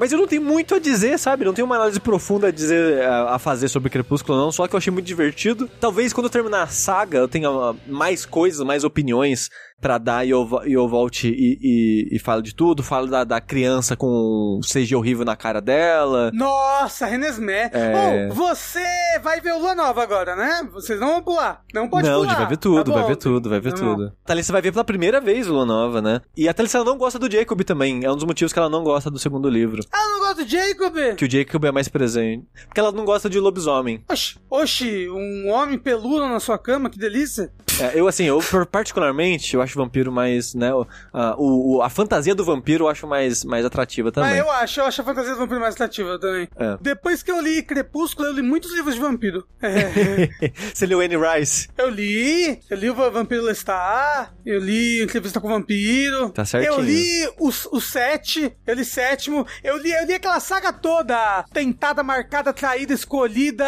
indomada, caçada. Do que que você tá falando? É uma saga que tinha numa escola de vampiros. Eu, Eu achei, por um segundo, achei que era o nome do livro, era isso. Uma coisa só, né? Tentada, caçada. É, coisa- isso. O, acho, que, acho que o primeiro livro é o Tentada, acho. Tentada. Ou é, mas acho que é marcada o primeiro livro, é. Bem, é uma saga bem, eu- é uma saga bem bosta. É, eu li também uma outra, que é o do Fallen, que é um do, não é um vampiro, é um anjo caído, tá bom? Eu li o do True Blood. O Fallen é brasileiro também? Não, não, o Fallen não, é. Não, O brasileiro é o 7. Eu sei, eu sei e o sim, o sétimo. 7 eu sei que é brasileiro. Na época eu tinha achado ok o 7 e o 7, mas não sei hoje em dia o que eu acharia. Mas eu li bastante. Eu, eu li Diário do Vampiro também. Caralho, olha, eu li, eu li o primeiro livro do Diário de Vampiro que me deram de presente. Uhum. Aí eu, puta merda, a pessoa vai perguntar se eu li, eu tenho que ler o livro agora. E no auge do Crepúsculo, né? Porque Aham. a pessoa me deu porque, tipo, ah, ele, sei lá, joga RPG igual de vampiro. Toma Diário do Vampiro. Aí eu li o primeiro Diário do Vampiro e eu achei tenebroso. Não lembro Qual de é- absolutamente mais que é nada. esse Diário de Vampiro aí? Teve série, lembra da série? Teve série, teve série, é. Ele, ele, Ah, o Vampire Diaries, tá. tá, Isso, tá, tá, tá, isso, tá. A Agnes isso. assistiu. A Agnes assistiu pra caralho isso aí. Pode É. crer. eu, eu não lembro mais nada, eu só lembro que eu achei péssimo e li na força do ódio, assim mesmo. E só li o primeiro. É ruim mesmo. Ele, ele é bem romance adolescente mesmo, né? Ele é, É. ele é. Ele, Ele é. é. E ele é bem mais antigo que Crepúsculo. É, Ó, é do- True é Blood eu não li. 90. True Pô, Blood eu não li. True Blood é bem bom, hein? Mas eu gostava muito da série. Eu gostava É, da série. Ele é Eu bem gostava. diferente da série. A série é me- meio. A série é bem soul, super adulta, sexo, 18 anos, sangue. É. O- os livros do True Blood é bem livro mais detetive mistério. Ela. Hum. se- sempre tem algum grande mistério que ela tem que descobrir. A história difere muito da série. Muito, muito. Você pode ler os livros que vai ser tudo uma grande surpresa pra você. É legal, é legal os livros do True Blood. Eu, eu sei que muda bastante. Eu acho que a primeira temporada é mais fiel e depois muda cada vez mais, né? É, exato. Porque é. eu sei que, por exemplo, Lafayette, ele morre, spoiler, ele morre no livro e ele sobrevive na série, mas ele só sobrevive na série porque as pessoas gostam muito do, do personagem, do ator que É. tava interpretando o É, personagem. porque, tipo, na, na- no livro, o, o livro é muito pequeno, cada livro. Uhum. Então, tipo, tem vários personagens secundários, tipo Lafayette. Eu acho que ele só aparece no segundo livro e, e um pouquinho e já morre no começo, sabe? Só que aí Ah, na ok. série botaram ele desde a primeira temporada, blá blá blá. E aí o pessoal gostou tanto dele que chegou na hora mudaram a história pra ele não morrer, É. entendeu? E, e o, e o triste é que ele é muito legal na primeira temporada. Uhum. Todas as outras temporadas com ele, o arco dele é sempre uma merda, porque eles tinham que inventar uma coisa que nunca encaixava com nada, era Exato. sempre chato pra caralho. Exato. Aí você fica, pô, o personagem que era mó legal e agora ele é chato, porque não conseguiram guiar um, um arco interessante pra ele. É, o True Blood ele vai piorando, né? Cada vez mais. A única coisa que salva. Vai, vai. Eu nem, eu nem termi... eu não terminei ele, mas eu gostava, eu gostava. Eu, eu achei, acho que até a terceira, quarta temporada. Cu- curiosidade, curiosidade. A moça ruiva que faz a vampira lá, a filha do, do, do vampiro principal lá, ela participa de canal de board game RPG, que ela é nerdzinha. E eu, eu só acho isso curioso, porque, tipo, eu tenho um canal de board game que acompanha, que ela tá sempre lá, e eu fico- acho curioso a, Curioso. atriz do True Blood estar lá jogando board game com eles. O que vale a pena do True Blood é o pau gigantesco do Eric, acho que aparece várias vezes. É muito legal, velho. Oh, falaram que ela já jogou no Critical Role já também, olha aí. Ah, é. Olha só. Não sabia.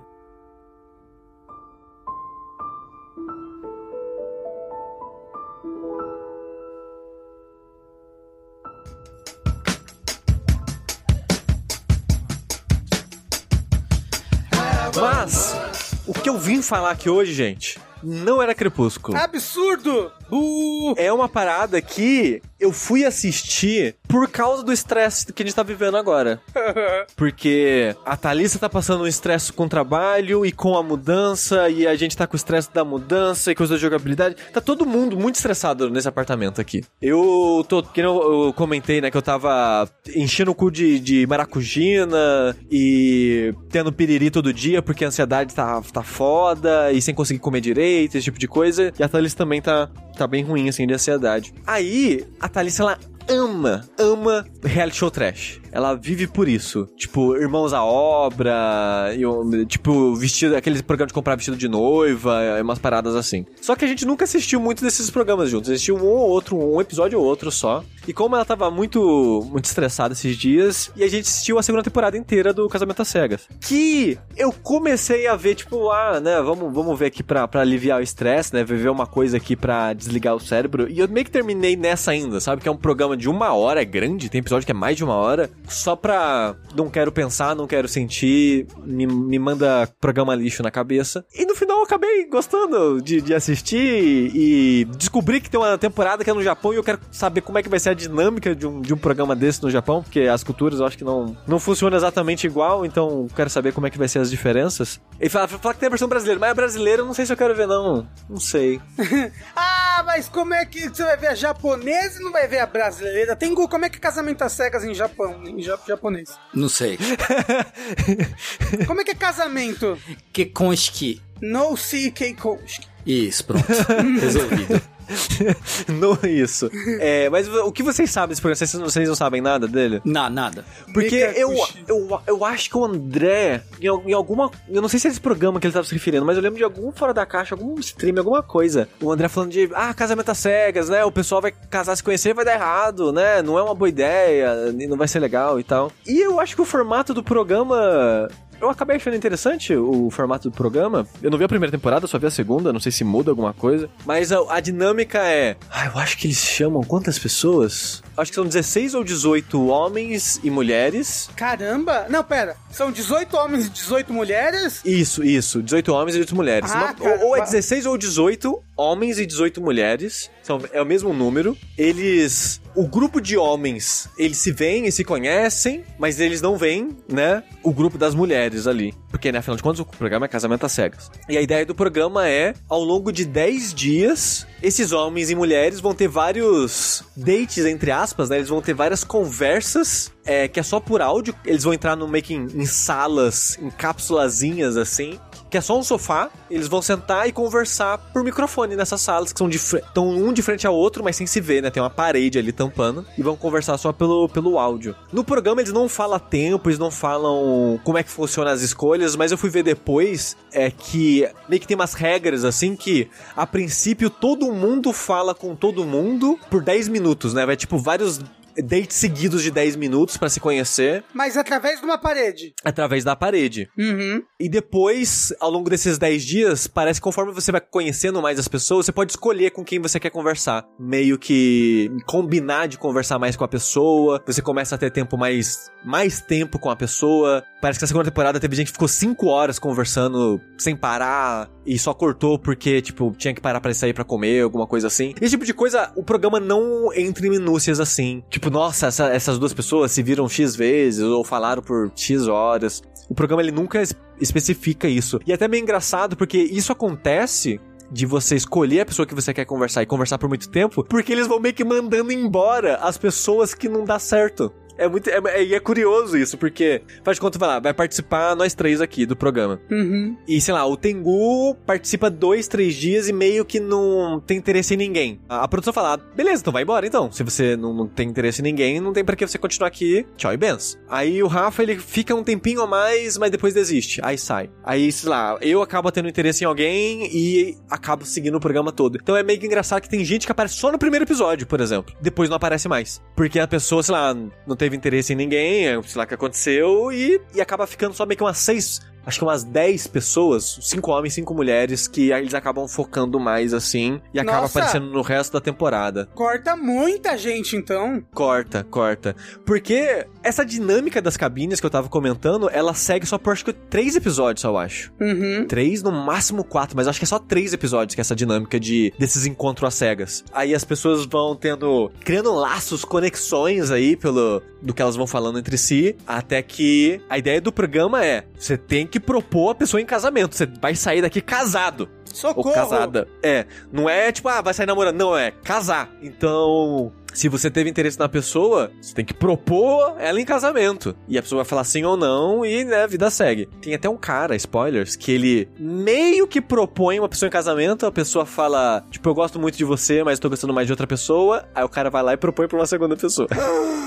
Que isso? E é, uma, e é uma mó treta depois, né? Porque as pessoas. Porque depois, aos poucos, eu vou falar isso, mas as pessoas, eles meio que convivem um pouco junto depois. Eles se veem algumas vezes e conversam, e a pessoa sabe que ela foi a segunda escolha. E é Ela meio que uma treta no sabe? relacionamento. Ela sabe. E, é- Hum. e vira um atrito no relacionamento de. Ok, você perguntou pra aquela pessoa primeiro antes de mim, né? Quer dizer que você não gostava tanto assim de mim, então, hein?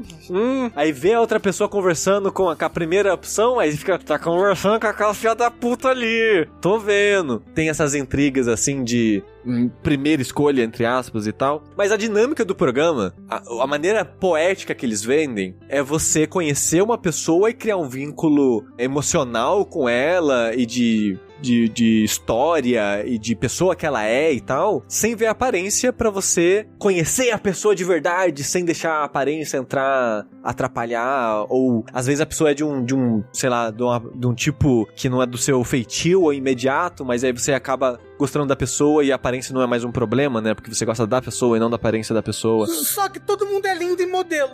Assim, todo mundo é bonito, sim. Uhum. Sim, tem isso. É, mas tem gente que me apaixonei pela pessoa que eu conversei. Quando vê pessoalmente fala, não, não, não, não vai rolar não. Ai, que horror! Como pode? Todo mundo E é tem bonito. um cara, tem um cara que é muito filho da puta. Nossa, ele é. Caralho, o cara é muito escroto. Ele é muito escroto. Porque a parada eles vendem como uma experiência, né? Então sempre quando os participantes participantes vão falar sobre isso, eles falam, ah, a experiência e tarará. Então tem um cara que ele só faz pergunta do porte físico da pessoa. Nossa. Testando, te- tentando pescar de como, como a pessoa é, sabe? Uhum. Tipo, ah, nossa, eu adoro ir em show e colocar a pessoa no meu ombro. Eu conseguiria colocar você no meu ombro pra saber se a pessoa é. pe- Nossa! Sabe? Hum. Nossa, E coisa que do tipo. mãe. E, e ele só. E assim, ele só. f- No começo ele só fazia pergunta física da pessoa, assim. Uhum. E todo mundo ficava puto com ele. Porque, tipo, cara, o programa não é sobre isso. Vamos mudar as perguntas? O programa não é sobre isso. Pelo que a edição mostra, a maioria das pessoas realmente compraram a ideia e não quer saber do- da aparência Uhum. nessa etapa, sabe? Então todo mundo ficava bem puto com ele. E depois que acaba o, o programa. Tem o 11 primeiro episódio, que o- a temporada teve 10 episódios, e um ano depois eles lançaram a reunião de todo mundo se reencontrando. Pra ver se o, E esse cara tá gordo. ah, Não. porra, queria. Esse cara tá na reunião pra, pra ver como é que tá, tipo, ah, o pessoal que casou, como é que tá o casamento. E, e tipo, Tem alguém casado ainda? Que loucura. tinha pessoas casadas ainda, assim. E várias picuinhas, assim, que a internet. Temas e coisas que a, que a internet meio que escolheu pra questionar. E os apresentadores do programa faziam as- umas perguntas na cara das pessoas eu queria morrer, porque eu tenho muita dor com vergonha alheia. Só que nesses 10 episódios normais eu não tive muito vergonha alheia, sabe? Foi ok, foi de Uhum. boa. Na verdade, eu achava até bonitinho na maior parte das vezes. Eu ficava até falando, ah, porra, que bonitinho o pessoal apaixonado, sabe? Porra, tão bonito ver pessoas se amando, né? Mas chega no final, fazia umas perguntas pesadas, assim, na cara. Tá? Tipo, você está de frente com a pessoa e faz a pergunta. Então, e aquela polêmica aí que você falou na cara da pessoa? Então, spoiler, outro spoiler. Esse cara escroto, ele propõe uma pessoa em casamento e fala, não, não vai vingar, não, não, não, não tenho atração física por essa pessoa. Só que ele Caralho, nunca fala trouxa. na cara da pessoa. Mas toda vez que vai ter, tipo, uma festa, uma reunião, um encontro com os outros participantes, ele fala com todo mundo. Putz, né? Não, não, não, não, não tem tesão na pessoa, né? Não, não, não, não sei não, hein? E fala pra todo mundo, fala pra mãe dele. Caralho! Caralho! Porque você tem que apresentar pra família, né? Ai, tem uma etapa de Deus. apresentar pra família. Aí ele vira pra mãe, então, mãe, não, não, não, não transei até hoje, mãe. Não, não sei. Não acho ela bonita, não. Aí eu gosto que a mãe dele fala na cara dele: ela não merece meio por cento a menos. Você tem que dar 100% de você pra ela. Se você tá assim, termina agora. Eu, eu adorei que a mãe dele falou isso na cara dele. Porra! Mas então, no finalzinho, ele fala isso pra. pra. Pra noiva dele no momento, né? De então, tô tendo uma dificuldade aqui, o físico não tá batendo, né? Aí ela fala, então beleza, então, tchau e benção. E perguntam isso, tipo, na, na cara, na reunião, assim, e o cara é um filho da puta. E essa reunião é depois de todo mundo já ter assistido também a série inteira. Então é incrível. As outras, sei lá, nove pessoas, todo mundo caindo em cima dele e xingando ele. É maravilhoso, porque o cara é um filho da puta, é um cara escroto pra caralho. Ele ainda vai continuar achando que ele tá certo pro resto da vida dele, porque a gente assim Ah, vai, muda. não. e Lá ele tava achando que ele tava certo. Na, na reunião ele tava achando que ele tava certo. As pessoas É. estavam defendendo a moça. E, e, e eu achei até curioso que eu achei que a edição fazia ele parecer pior do que ele era. E várias pessoas lá na reunião falaram: e a edição te protegeu, que a edição ainda Nossa. escondeu as piores coisas que você falou e não sei lá Meu o que. Eu, tipo, caralho, o que, que esse cara falou? É. Mas aí a dinâmica do programa é: eu acho que são. Eu acho que são cinco, cinco casais que saem aí, é, noi- noivados aí. Cinco ou seis. Talvez seis. Dessa primeira etapa das cabines. E tem várias tretinhas assim que eu sinto que foi a produção que, que fez. Porque tinha um cara que também é plantou, escroto. Plantou ali a treta. É, tem um cara que também é escroto, o Shane, que tem cara de psicopata, que ele tava interessado em duas pessoas. E só que ele tratava as duas pessoas diferente. Uma era muito meio que um relacionamento mais sério e mais falar de sentimentos e coisa do tipo, e a outra só queria falar de sexo. Oh, meu Deus. E, e por algum motivo ele sempre ficava perguntando o que, que a pessoa tava vestindo. Ah, o que, que você tá vestindo? Me fala como é que você tá agora, um negócio assim. E tem uma hora que ele entra na cabine e ele fala, tipo, Maria, o que, que você tá vestindo? E não era Maria, era outra pessoa. Hum. Ah! Aí a outra pessoa já fica, quê? Hã? Como assim, sabe? É assim então que você fala com ela? E, e acaba que ele acaba propondo pra pessoa que ele tinha essa parada mais, mais séria e menos sexual, digamos Aham. assim. Só que vira um atrito é, no relacionamento dele constante. E ele fala, quando não tá perto dela, que ele ainda gosta da outra, sabe? Por exemplo. Aí fica uma parada muito bad vibe, assim. E tal. E, e, assim, o programa total colocou a, a, a fe- fez errar, entrar errado. Porque eles podiam Ah, combinar. sim, eles podiam é. combinar com quem eles iam falar, sabe? E colocou a outra pessoa ali por engano. Ah, não sei não, viu? Mas, ô Sushi, você devia assistir o brasileiro. Todo Será? mundo fala Não que o brasileiro sei. é bom também, viu? Fala que é bom? É, a Clarice amor, ó a Clarice no, no chat Ah, ela- falando. eu, não tô lendo no chat agora. A Clarice gostou, assistiu e gostou? Ela assistiu com o André, lembra? O André falou um pouco do Casamento às Cegas Brasil aqui, num outro Fora da Caixa. Ele falou um pouquinho, é. Falou um pouquinho. Ah, então foi, então foi isso. Eu tenho lembrança dele ter falado, mas eu não lembro o que ele falou ainda nem de conversão. Ah, a Clarice falou, eu passei raiva demais, mas é ótimo. É.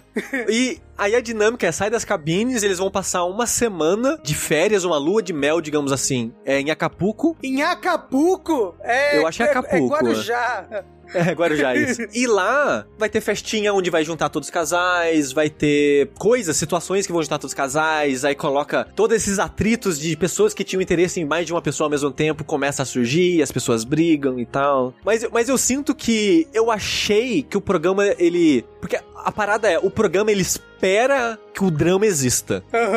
E a edição vai colocar o drama pra você ver e tal. Mas eu achei que seria um, um programa com mais picuinha, sabe? Com mais situações pra tentar gerar picuinha e meio que não tem muito, sabe? Porque relacionamento, principalmente rápido assim, ele já vai ter picuinha por conta própria, né? uhum. Tipo, você tá fazendo a pessoa casar em um mês, que é o tempo que as pessoas têm até o casamento. Nossa. Então, tipo, é meio que um speedrun de casamento. Você tem que. Que normalmente, sei lá, a pessoa vai casar em quatro anos. Ao longo desses quatro anos, vocês aos poucos vão morando. Talvez comece a morar junto. Uhum. Aos poucos vocês vão vendo manias que incomoda. Aos poucos, sabe? O, o casamento, o relacionamento ele vai crescendo, né? E aqui não. Tem essa uma semana no México, volta para a cidade, que todo mundo é da mesma cidade pra facilitar, né? Criar Uhum. os casamentos e tal. Então todo mundo é, essa temporada é em Chicago. Então todo mundo é de Chicago. Aí o que, que eles fazem? Voltou essas três semanas que você tem depois do, do- da lua de mel aí, entre aspas, no México. Vocês têm três semanas e vocês vão morar junto essas três semanas e no final delas vocês vão casar. E planejar o casamento, né? Essas porra toda. Então é meio que um speedrun. Porque as pessoas agora do nada têm que morar, têm que conviver, têm que trabalhar e adaptar a existência delas ao, né? Pra convivência de uma das outras. E aí começa a surgir problemas, né? Porque você tá meio que empurrando essas pessoas rápido demais nesse relacionamento. Então, tá todo mundo estressado, porque todos esses problemas que teriam ao longo de anos, você tem um, um por dia. E, e é meio triste, porque você vê que tem uns. tem casal que você fica, porra, o pessoal, você gosta dos dois, você queria que os dois dessem certo, mas acabou tendo problema e as pessoas acabaram não dando certo. E aí é meio triste, você fica, porra. Se fosse em outra situação, talvez, talvez tivesse dado certo, porque tem até gente que fala, olha, vamos namorar? Tipo, eles cancelam o casamento e falam, mas vamos, vamos tentar namorar? Vamos tentar um- ter um relacionamento normal agora? Pô, eu acho legal. É, e acaba que as pessoas, foram duas pessoas que fizeram isso. Uhum. As duas desistiram de cara, assim, depois. Porque, tipo, meio que. Não sei, eu acho, eu acho que falar o não na hora do casamento meio que magoou uma ou outra. Hum. Fi- Ficou alguma mágoa de alguma coisa mal resolvida, Ai, assim, que e acaba não triste. dando certo. É. Agora devia ter uma versão mais moderna, né? Do casamento às cegas. Sim, eu acho que sim. Eu, a- eu gostaria. Eu- Foi uma coisa que eu pensei, que, tipo, nossa, que tão, tão retrógrado, não sei, ver um programa desse e ser só homens e mulheres separadinhos, assim. É, tudo muito heteronormativo. E hétero, né? De- de- de- de- devia ter, devia ter o, o casamento a cego. A cego. Casamento a cegas LGBT poliamor. Ah, então Sim. nós vamos casar os sete aqui. Aí, ah, que loucura!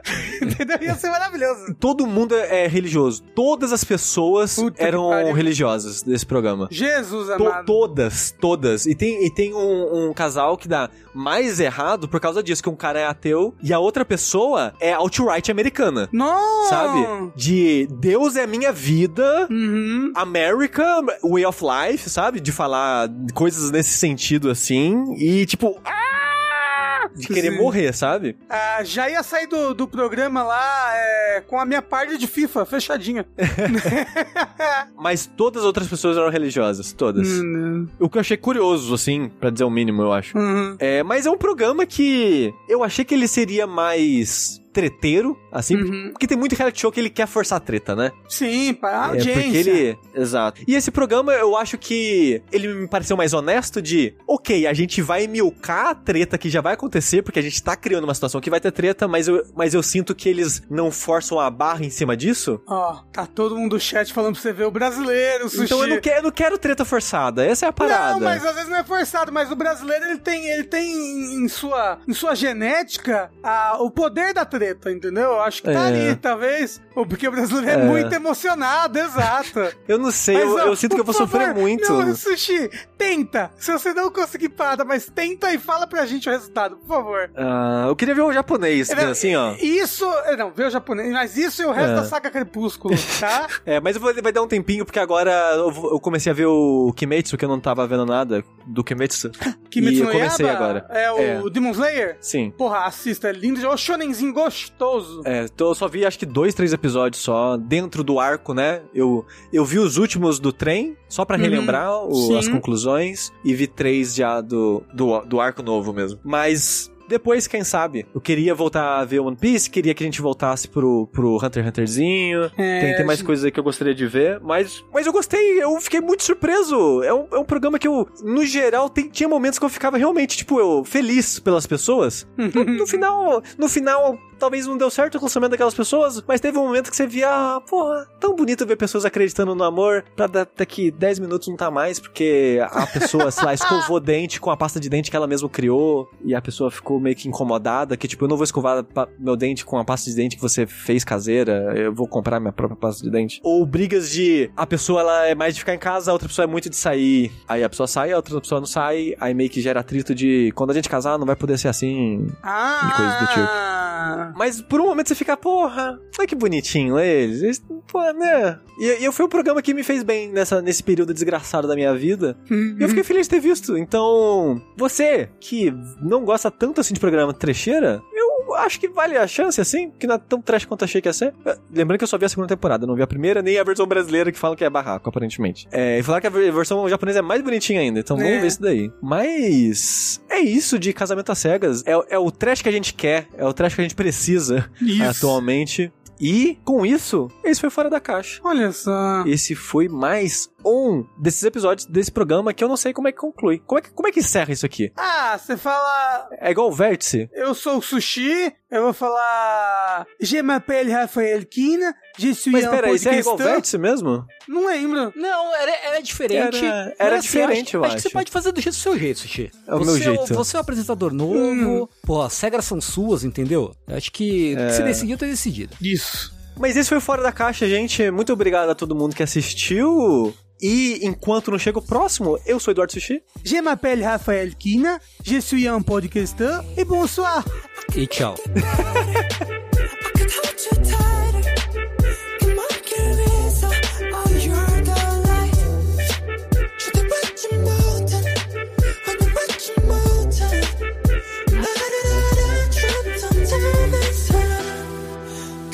보이지 않던 영원의 밤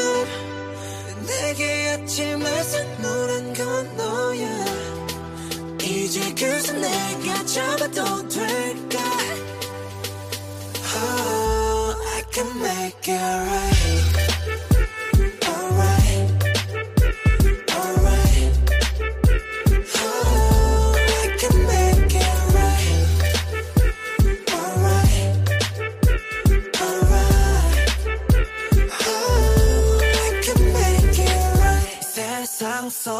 영웅이 됐나 나를 찾는 그날 너와 내손 트로피와 갬뱀물 All day everywhere 모든 게 너에게 닿기 위함인 girl 내 요청의 답인 girl 널 찾기 위해 노 조금 더 커진 기에 좀 더 단단해진 목소리에 모든 건 내게 돌아가기 위해 이제 너라는 지도 활짝 펼칠게 말 위해 나봐왜 못 알아봐 남들의 하우스 땀이나 듣고 싶지 않아 너의 향긴 여전히 나를 꽉 뚫어 무너뜨려 되돌아가자 Baby, I know I can make it better.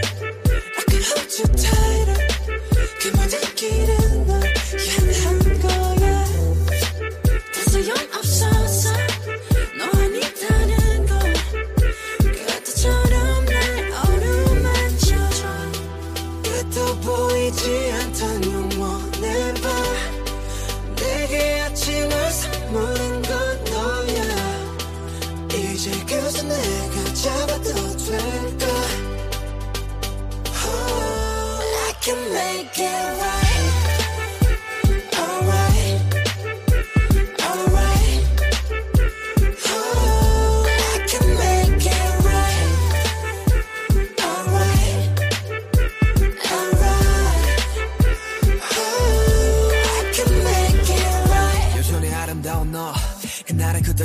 말없이 그냥 날 안아줘. 지옥에서 내가 살아남은 건 날 위했던 게 아닌 되려 너를 위한 거란 걸 한다면 주저 말고 please save my life. 너 없이 헤쳐왔던 사막 위는 목말라 그러니 어서 빨리 날 잡아줘.